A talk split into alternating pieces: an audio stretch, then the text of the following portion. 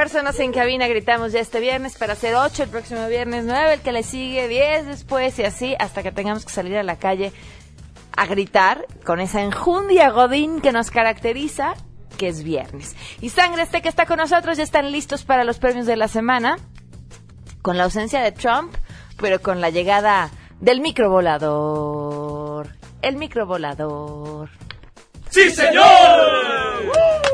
Vamos a platicar también con Leon Krause sobre el anuncio del Departamento de Tesoro de esta semana, que mm, eh, fue en torno al futbolista Rafa Márquez y el cantante Julián Álvarez.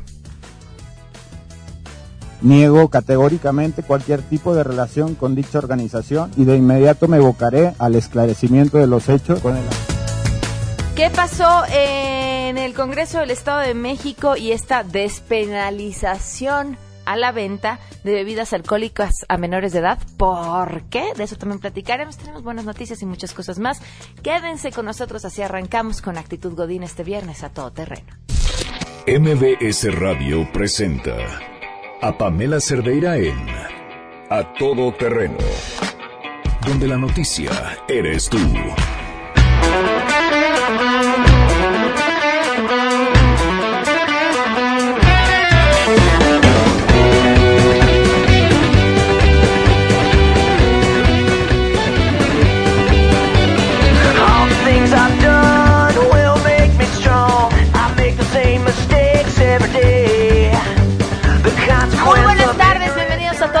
Gracias por acompañarnos en este viernes 11 de agosto del 2017. Soy Pamela Cerdera. Los invito a que estén aquí hasta la una de la tarde. Tenemos infinidad de cosas que comentar. El teléfono en cabina 5166125, el número de WhatsApp 5533329585, el correo electrónico a todoterreno@mbs.com y en Twitter y en Facebook me encuentran como Pam Cerdera. A ver, varios temas importantes. Eh, el primero, ya empecé a leer el libro de este mes del Club de Lectura de A Todo Terreno, que se llama Me llamo Lucy Barton, que es de Elizabeth Strout. ¡Qué bonito está! Miren, es, es de estas historias que de repente dejas el libro y te quedas como con la sensación de que acababas de platicar con alguien, con una amiga o un amigo muy cercano que te estaba contando algo de su vida, de lo que te quería seguir enterando y que no, no recuerdas bien a bien si lo estabas platicando con alguien de una forma muy íntima o lo estabas viendo en una película o, o lo leíste, pero, pero esa historia en la que te quedaste a la mitad ya es parte de tu vida. Esa es más o menos esta sensación que da esta novela de, Elizabeth Strout. Eh, bueno, pues leerlo nada más hay que comprarlo y leerlo. Pero les recuerdo que el club de lectura lo tenemos en goodreads.com. Se metan a esta página o bajan la aplicación que lleva el mismo nombre, Goodreads. Buscan a todo terreno, se meten al grupo y ahí ya tenemos distintos foros de discusión según los libros del mes. En este caso, el, libro de este mes que se llama el Lucy Barton, que Eric nos hizo el favor de abrir eh, hace unos días ya el, el, foro para que podamos irlo platicando.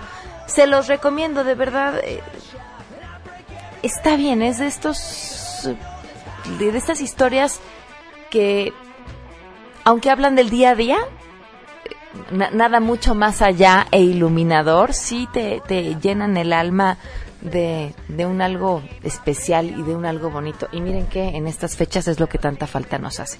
Le agradezco enormemente al periodista León Krause que nos acompaña vía telefónica esta tarde. León, ¿cómo estás? Muy buenas tardes. Hola Pamela, ¿cómo estás? Me da gusto saludarte. Me gustó mucho lo que mm, escribiste al eh, respecto de esta investigación, en específico sobre el caso de, eh, de Rafa Márquez, pero sobre todo lo que lo que eso nos dice sobre quiénes somos, cómo somos y los caminos que como sociedad estamos encontrando el día de hoy, sin importar, porque no lo haces en, en esta publicación, el resultado de la investigación, ¿no? Sí, eh, eh, el, texto que, publiqué en Letras Libres tiene, tiene esa intención, la intención de reflexionar sobre la orfandad por la que creo que atravesamos eh, como sociedad, sobre todo pensando en los jóvenes en cuanto a ejemplos a seguir, figuras que nos ofrezcan ya olvídate de virtud, al menos confianza, cierta integridad, ¿no? Es decir, si hay un recorrido ahí por el escenario público mexicano, empezando por la por los políticos, que bueno, eh, la verdad es que no vale la pena ni siquiera hablar de ellos, y luego pues podemos eh, seguir recorriendo la lista, y, creo que el deporte es de los pocos espacios, a pesar de su mediocridad objetiva que nos ofrecían o le ofrecían a los jóvenes cierto alivio, ¿no? cierto desahogo, y ahora ocurre esto, para mí es es una tragedia. Sí, sin duda. Ahora, eh, ¿cómo ves que, vayan las cosas y en, lo que la historia te ha permitido ver al respecto de estas investigaciones? Porque sin duda las respuestas que tanto Julián eh, casi inmediatamente y Rafael Márquez después han dado, eh, pareciera que, fueron víctimas de una situación que los sobrepasó. Pareciera, digo, ¿no? Lo que uno dice, lo que uno puede decir nada más sobre sus palabras. Bueno, lo primero que habría que decir es que el, desconocimiento de la ley no, no exime de su cumplimiento, ¿no? Eso es eso es un hecho eh, y es una es una máxima legal que siempre hay que tomar en cuenta. Es decir, yo no puedo dar eh, una vuelta una vuelta, eh, digamos, en Inglaterra no podía yo manejar por por la por la por la por la derecha y me detiene un, un, policía y decirme oiga, ¿por qué esto estoy manejando por acá? Aquí no se puede. Y yo decirle, pues es que yo desconocía la ley. Es decir, eso no, no, no, me, no, me exime de su cumplimiento. Eso es lo primero que habría que, que aclarar. Y, en cuanto a la, a la investigación, bueno, eh, también habría que decir que en cuanto a la presunción de inocencia de, de Rafael Márquez, Julián Álvarez y demás, en este caso, cuando se trata de esta oficina del del Tesoro estadounidense, la famosa OFAC, corresponde a los acusados demostrar que merecen ser removidos de la lista. Es decir, aquí no es un asunto de inocente hasta que demuestre lo contrario. La OFAC unilateralmente decide sancionarte, establecer esta sanción y depende de la persona sancionada explicar por qué, mediante una solicitud y responder a un cuestionario y demás, no mereces estar, estar en esa lista. Creo que Carlos Puch, por ejemplo, lo explica muy bien hoy en Milenio, y eso también hay que tenerlo muy claro eh, en cuanto al proceso que, que sigue Rafael Márquez y, y Julián Álvarez. Tremendo problema, ¿no? Porque en lo que demuestras que no eres culpable o que no es, vaya, que no tendrías por qué estar en la lista, por de entrada ya a Rafael Márquez le está saliendo carísimo. Sí, carísimo. Y, pasan años, eh, pasan años eh, eh, en, en, caso de que, de que así ocurra. Creo que pues es previsible que la carrera deportiva gloriosísima de Rafael Márquez, yo, yo no he, nunca he admirado a un futbolista mexicano más que a Rafa Márquez durante los últimos 20 años, mi absoluto ídolo como el de millones de mexicanos y de ahí digamos el lamento eh, que, que, de ahí parte mi, mi, mi, indignación, mi, mi, dolor para escribir esta nota a la que haces a la que haces referencia. Yo creo que su carrera pues prácticamente se ha terminado, eh, pero bueno puede sin duda alguna Rafa Márquez demostrar que no merece estar presente en esta lista y, sin embargo hay creo yo una serie de evidencias que vamos conociendo mm, que señalan que bueno sí había un vínculo con este hombre. Y este hombre, el señor Flores, pues también eh, a, raíz de lo que hemos eh, ido conociendo, creo que también queda bastante claro que es, ah, es un hombre ligado íntimamente al, crimen organizado. Y ya eso, pues, afecta la, la imagen de, de Rafa Márquez, que para mí, insisto, es el tema central, por lo menos de ese artículo que escribí, lo que pasa cuando un ídolo ve manchada así su, su reputación. Eh, León, eh, parte de lo que escribes es cómo históricamente, ¿no? Si nos comparábamos con el caso de, Colombia y que tú ahí lo, lo, presentas, teníamos que acabar en donde estamos hoy. Mi pregunta es, ¿y después qué sigue? ¿Hacia dónde vamos? Bueno, yo, yo, eh, bueno, hay por supuesto muchos escenarios. Hay escenarios eh, eh, muy lamentables y hay escenarios más optimistas. Yo espero que eh, en México vayamos recuperando poco a poco los espacios que le corresponden a los limpios, pero para eso hay que ir recuperando México y para mí este es el gran reto de la, de la realidad mexicana, hay que ir recuperando México a escala municipal. Yo no creo que el problema de México sea, digamos, en, ah, en, en, ah, a escala federal, si me permite decirlo así. El problema de México no es el país con, con P mayúscula, sino sus municipios, eh, esos pequeños lugares de México en donde es muy difícil resistirse para los alcaldes, por ejemplo, entre la famosa plata o plomo, en donde la narcocultura está arraigada en donde los jóvenes cuando cuando piensan eh, en sus opciones de salir de progresar eh, cada vez más tienen tienen frente a sí la puerta del crimen organizado del narco el dinero fácil el dinero sucio. Eh, hay que hay que hay que construirles otra puerta. Hay que construirles la posibilidad de progresar de otra manera de una manera limpia honesta. Y hacer eso solamente se puede hacer insisto a escala municipal eh, ¿Cómo se logra eso? Es la construcción o la reconstrucción de un país. Eso, esa es la, la, realidad, creo yo. Hay muchas cosas que están bien. No estamos hablando de un Estado fallido. Yo todavía lo creo así. Eh, eh, pero, pero, pero los retos son lo que son, ¿no? Pues sí, sin duda, y no son menores. Y con el año que nos viene, estaremos llenos de promesas para cumplir estos, estos retos. Habrá que ver quién de verdad puede. León, muchísimas gracias. Al contrario, un placer saludarte. Igualmente, hasta luego. Buenas tardes, León Krause, 12 con 13. Vamos con la información y saludo en este en momento a mi compañera Rocío Méndez. No fueron 11.051, sino 14.046 pruebas revisadas del pasado examen único para ingresar al bachillerato a 10 instituciones como la UNAM, el Politécnico o la Universidad Autónoma del Estado de México. En el proceso hallamos algunos más que estaban mal calificados, precisó Javier Olmedo, vocero de la Comisión Metropolitana de Instituciones Públicas de Educación Media Superior, la COMIPEMS.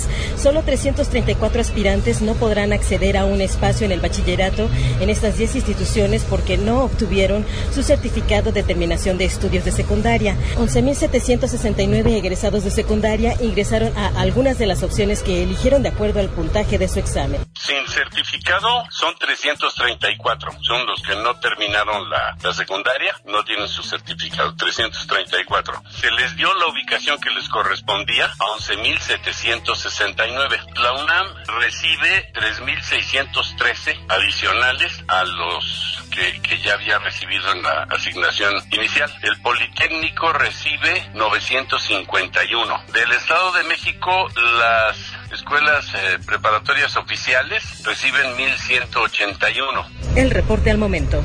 El gobierno de la Ciudad de México dará copias certificadas de las actas de nacimiento de forma gratuita los estudiantes de todos los niveles que deban entregarlas para inscribirse al nuevo ciclo escolar.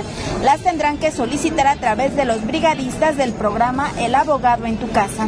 Para que los usuarios sepan en dónde se encontrarán los brigadistas, pueden preguntar en la cuenta de Twitter arroba CDMX Consejería o en el número telefónico 5544 39 A través de la Consejería Jurídica Capitalina señalaron que en un solo día dieron 12.000 copias de actas de nacimiento y la mayor demanda se dio de padres de familia que las requieren para inscribir a sus hijos a la escuela, lo que representa un gasto significativo para la economía familiar.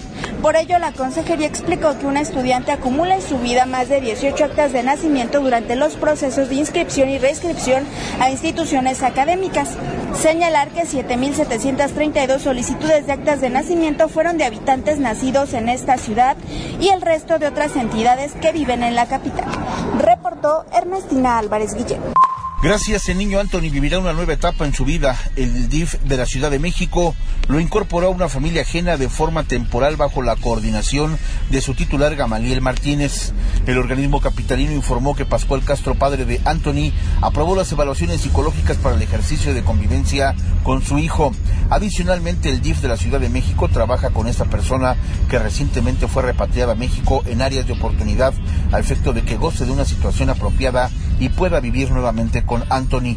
El DIF capitalino subrayó que el papá del niño debe contar con un empleo, un espacio donde vivir y el fortalecimiento de habilidades para brindarle las atenciones y cuidados que necesita el pequeño. Expuso que la primera convivencia de Anthony con su padre se realizará el próximo lunes en un horario por definir en instalaciones del DIF capitalino. El menor de cuatro años de edad permanecerá momentáneamente en el seno de una familia temporal y solidaria con hijos en edad escolar que integran un núcleo familiar ya que es favorable para el niño Anthony, informó Juan Carlos Alarcón. 12 el día con 17 y tenemos buenas noticias.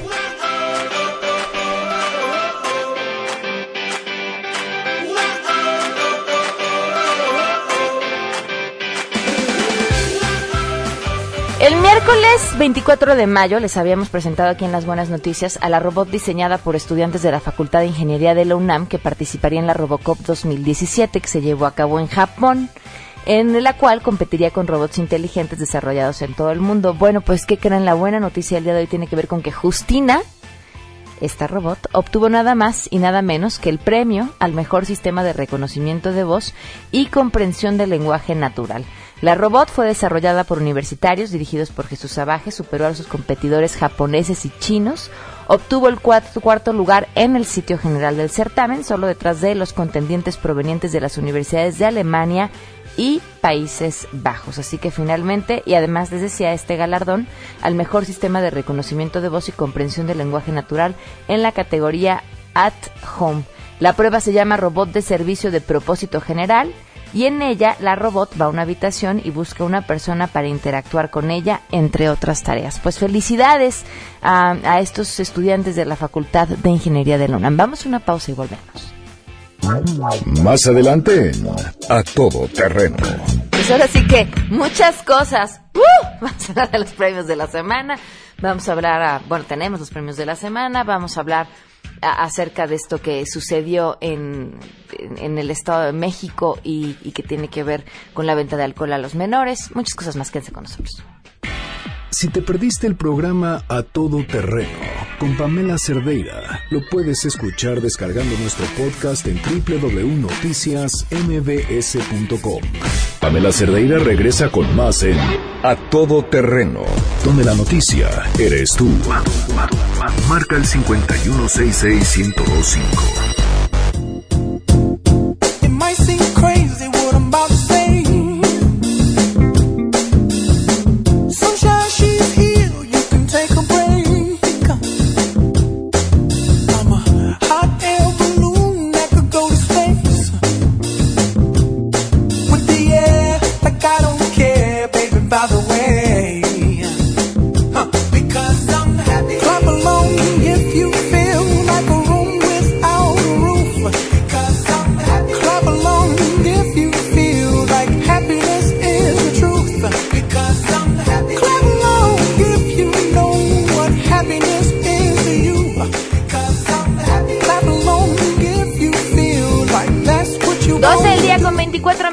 Continuamos a todo terreno. Gracias por seguir con nosotros. Le agradezco enormemente a Roberto Gómez Campos que nos acompaña vía telefónica. Roberto, ¿cómo estás? Muy buenas tardes.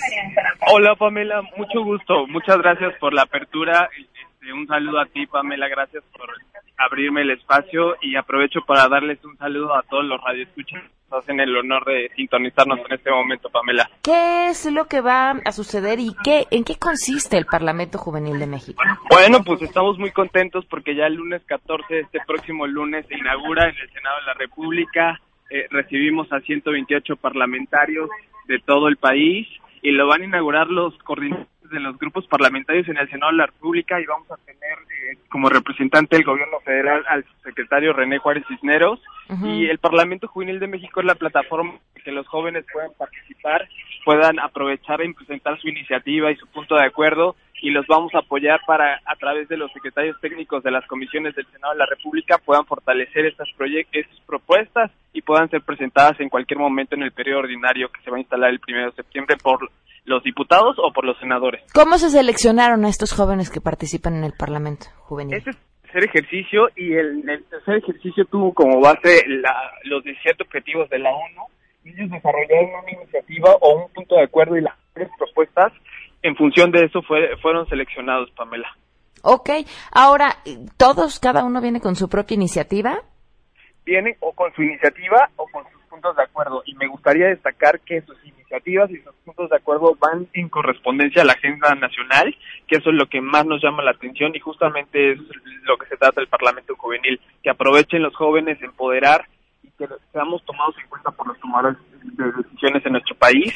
Sabemos que tenemos eh, problemas muy grandes y tenemos retos en las instituciones y, y en los políticos, en los partidos políticos sobre todo, pero esta es la oportunidad que tenemos nosotros los jóvenes de manifestar nuestra inconformidad, pero también al mismo tiempo de proponer algo concreto y soluciones a, las problemáticas que estamos viviendo, Pamela. A ver, me decías que es la tercera vez en la que se lleva a cabo este ejercicio. Eh, ¿Qué ha sucedido con en, ocasiones anteriores con los puntos de acuerdo o iniciativas que traen estos jóvenes? Pues los dos años anteriores, lamentablemente, no se ha generado el vínculo este, tan directo con los senadores pero en este tercer año, cuando asumí hace tres meses la presidencia del Parlamento Juvenil, tengo la fortuna de ser asesor en el Senado de la República desde hace cinco años, y esto es lo que me permite poder ofrecerle al Parlamento Juvenil y a los jóvenes esta conexión con los senadores para que puedan eh, eh, la propuesta en concreto, si es en el ámbito del medio ambiente, podamos canalizar esa propuesta con el presidente o con los integrantes de la comisión y que tener el impulso para que en el periodo ordinario puedan presentarla en tribuna y que en la máxima casa del federalismo puedan decir que esa fue una propuesta que se hizo en Chiapas con los jóvenes de la comunidad. Ah, pues ojalá vamos a estar al pendiente y, y bueno, pues sin duda un ejercicio importante. Muchísimas gracias, Roberto. No, gracias Pamela por la oportunidad y esperamos y convocamos a todos los jóvenes de México para que nos apoyen y nos sintonicen. Gracias, gracias. Hasta luego. Muy buenas tardes. Vamos a las al corte y regresamos a las 12.27. Pamela Cerdeira es a todo terreno. Síguenos en Twitter, arroba Pam Cerdeira. Regresamos. Pamela Cerdeira está de regreso en A Todo Terreno. Únete a nuestra comunidad en facebook.com, diagonal Pam Cerdeira. Continuamos. We met outside Rick's bar. Your eyes all over me. Look like you play it hard. And that was plain to see. That night you changed my life. Showed me what bad could be. Show me what bad could be. I know, I know, I know.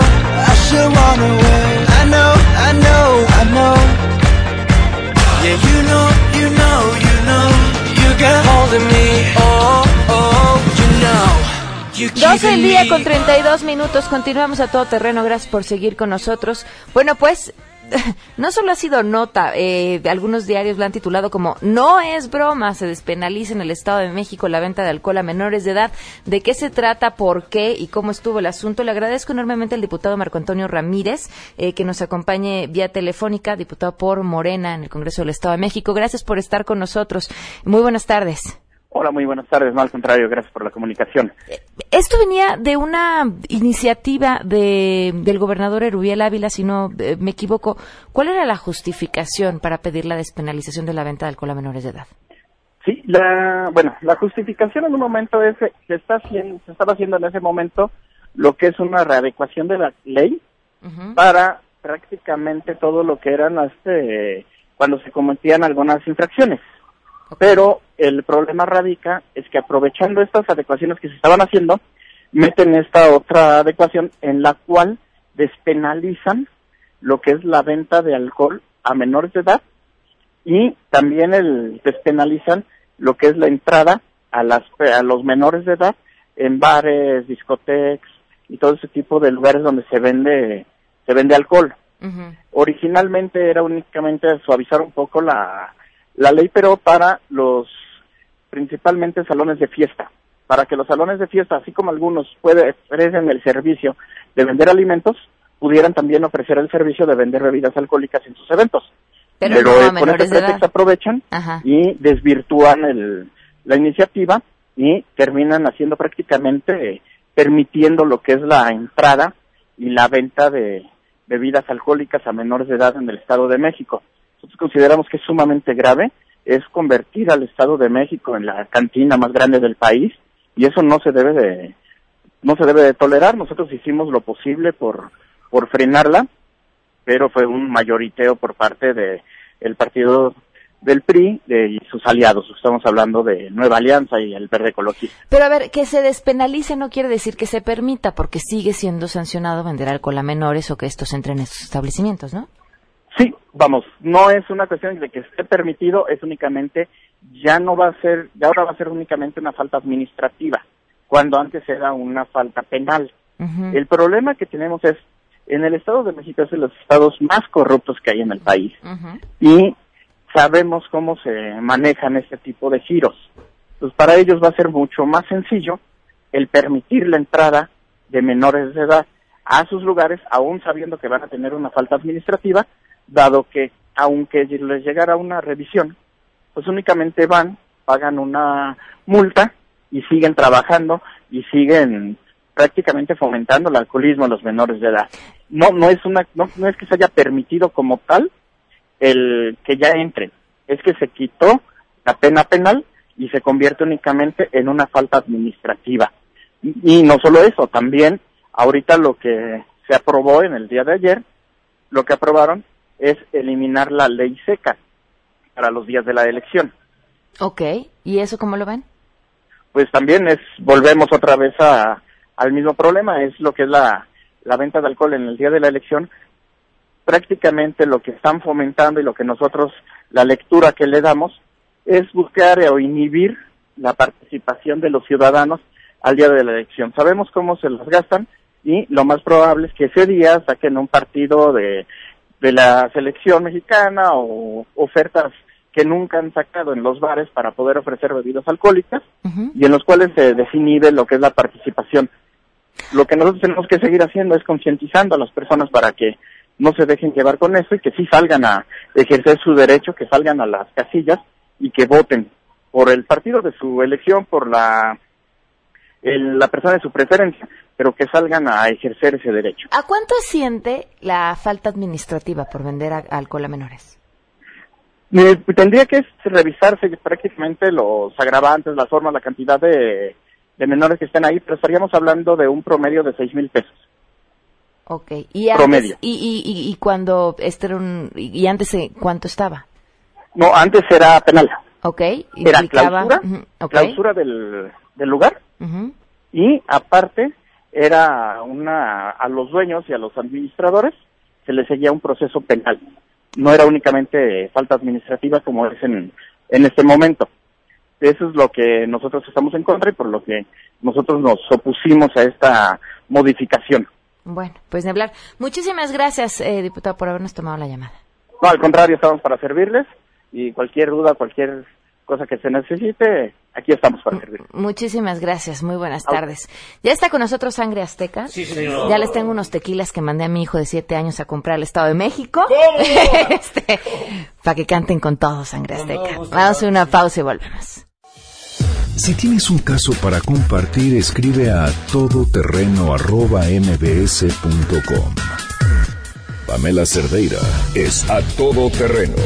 En un momento continuamos. Estamos de regreso. Síguenos en Twitter, arroba Pam Cerdeira, todoterreno, donde la noticia eres tú. Continuamos. Ladies and gentlemen, señoras y señores, ha llegado el momento de presentar con orgullo el galardón a lo más selecto de la semana. Los premios de la semana en A Todo Terreno.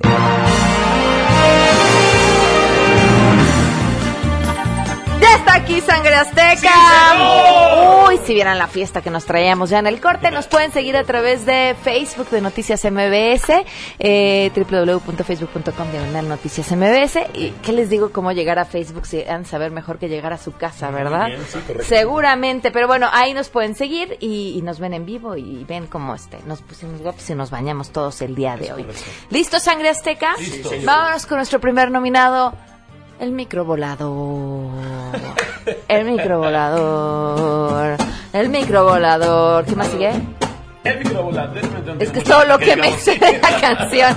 El conductor del microbús, por ir eh, compi- pues compitiendo con otra unidad, así van siempre peleándose el pasaje, perdió el control, salió volando y este, pues así prácticamente volando. Este video que, que circula en internet, que lo pueden encontrar, que se observa el momento exacto en el que el microbús eh, cae, eh, ocasionando o, un- a 13 personas que resultaron lesionadas, eh, de las cuales una mujer fue reportada como grave es el problema de siempre con el transporte público.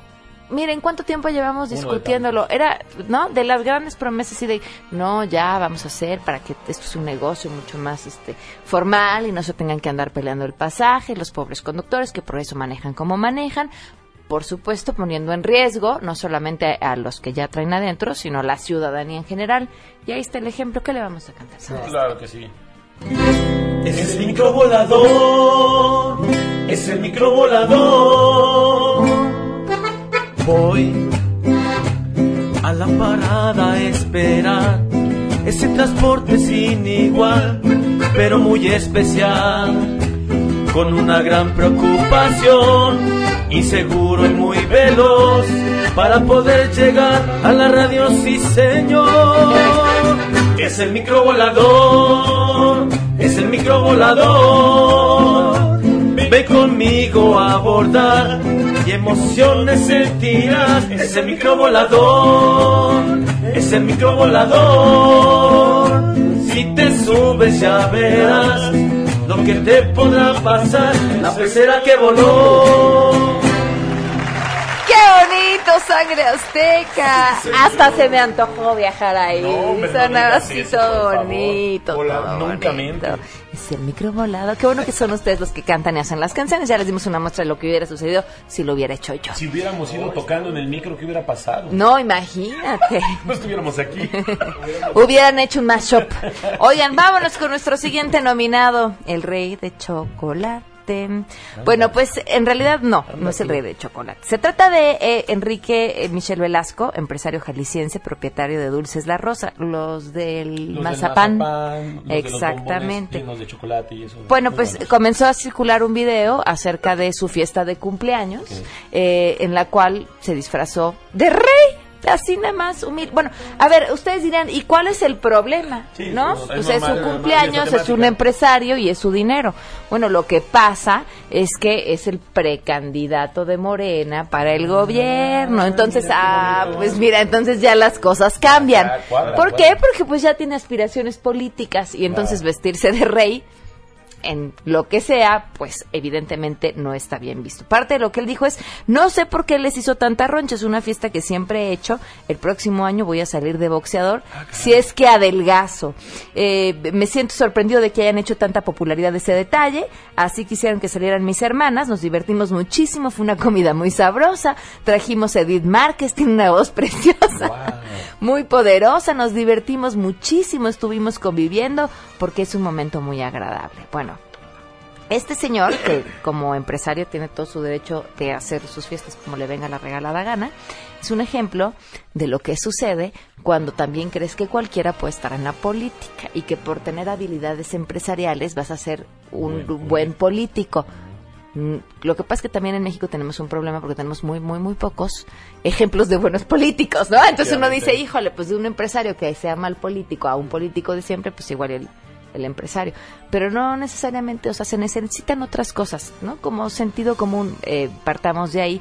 Y, y bueno, eh, les digo, eso sucede cuando uno cree que cualquiera puede estar en esos puestos. Y, y eso sucede también cuando de pronto se eligen a sus eh, candidatos por la tómbola, tom, tom, tómbola. Vamos a ver Azteca. Cámara.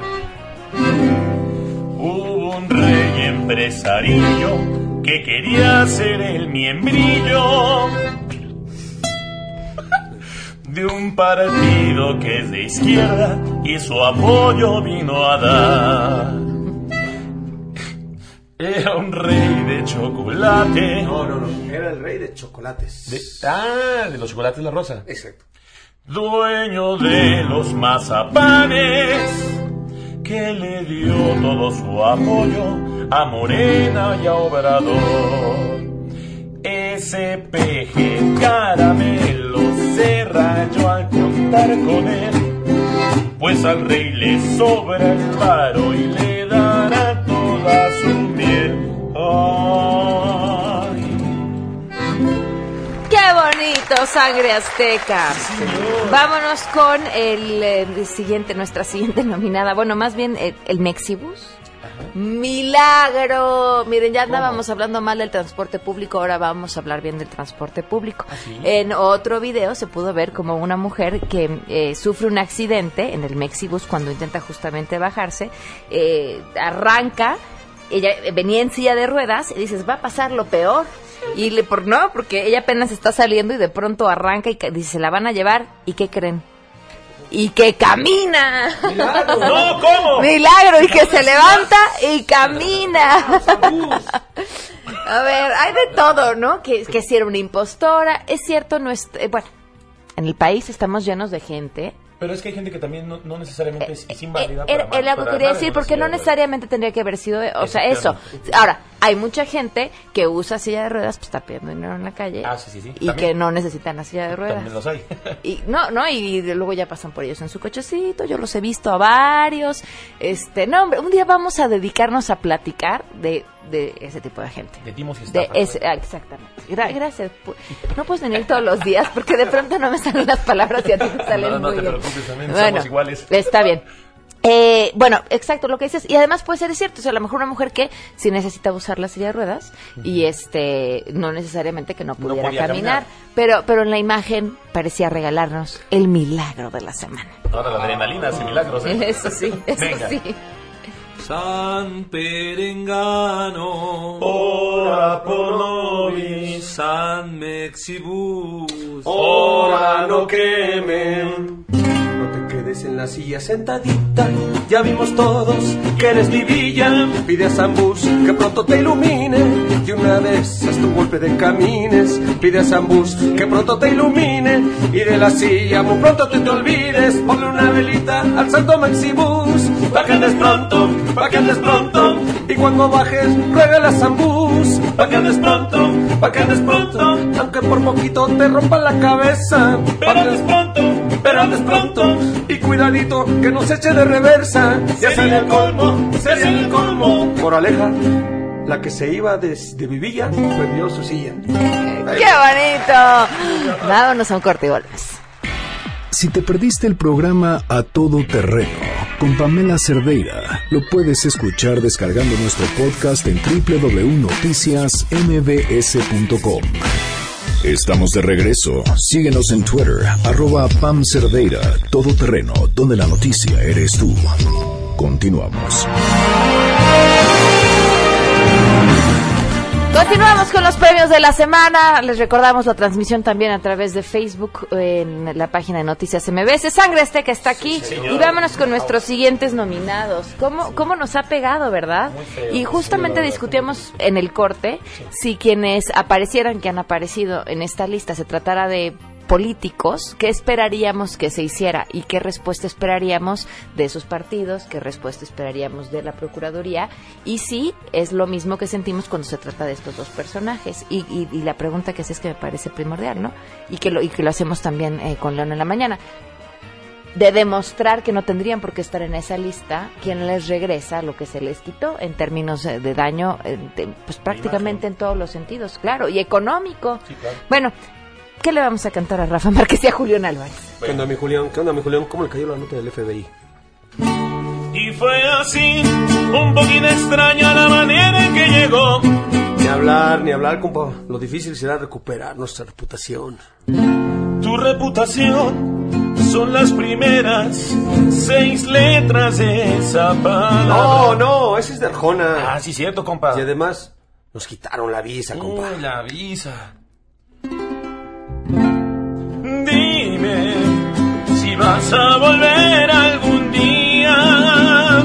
Pero bueno, bueno, eso es solo una investigación aún. Aunque todo el mundo piense mal de ti, ¿o no? ¿De mí? Pero yo no soy un simple criminal. No me anden acusando. ¿Sabes, compa, mi Julián? Me ¿Qué preocupa pacho? más qué piensen nuestros fans de ti. Yo, yo era el amor de su vida. Ya, Julián, dejémoslo así y defendamos nuestro honor. Hagamos pareja. Y una vez más se comprobó que para el amor no existe condición. ¡Qué bonito sangre! Sí, señor. Lo, lo- lo que es increíble es cómo moralmente sí nos tiene devastados a todos. Julián es la neta y Y, y Rafa también, claro. Bueno, ánimo, pues, ánimo. Ánimo, venga. va- vámonos con nuestro siguiente nominado. Eh, quien quiera que le lleve las redes sociales a nuestro presidente. ¿Qué es eso? ¿Por qué borran la foto? Ahora sí, ay, ni lo conozco, yo nunca estuve con él, ¿no? De inmediato nos enteramos que están en esta lista negra y de volada, rápido, rápido, quita todas las fotos del presidente con cualquiera de los dos y las fotos con Julián Álvarez a volar. Eh, lo mismo sucedió con Margarita Zavala y fotografía con Rafa Márquez. ¿Qué creen que no las vimos antes o que no nos vamos a acordar? ¿O Sí, como sí, que, que, antes, ganan? diría Julián. ¿Qué les vamos, qué les vamos a cantar? Claro que sí.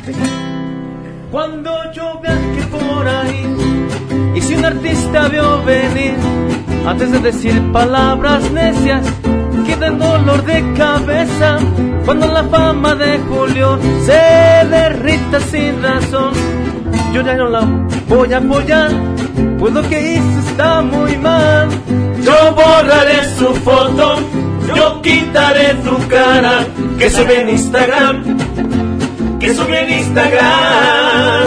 Yo borraré tu foto, yo quitaré tu cara, que sube en Instagram, que sube en Instagram.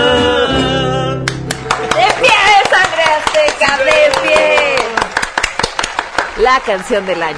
Vámonos con nuestro último nominado, Maradona. Diego Armando Maradona, quien envió un mensaje a Nicolás Maduro, presidente de Venezuela, eh, pues dándole apoyo. Dice, somos chavistas hasta la muerte y cuando Maduro ordene, estoy vestido de soldado para una Venezuela libre, para pelear contra el imperialismo Órale. y los que se quieran apoderar de nuestras banderas, que es lo más sagrado que tenemos claro. Es bien fácil defender a Nicolás Maduro cuando tienes el estómago lleno. Y aparentemente Maradona lo tiene muy, muy, muy lleno. Bien. A la rueda, rueda de San Miguel, San Miguel, todos hablan nomás Eh, no, no, por hablar, por hablar. ¿Y qué dicen? Yo con Maduro, soldado inseguro, ¿sabes quién es? ¿Quién es? ¿Quién es? Maradona, boludo. Soldado seré yo, me rifaré igual que el fútbol. Aunque salga mal herido, ganaré su. Soldado ese soy yo, jugando a muerte allí estaré. Y si lo pide Maduro, ya ni modo pa' que hable. Wow, wow.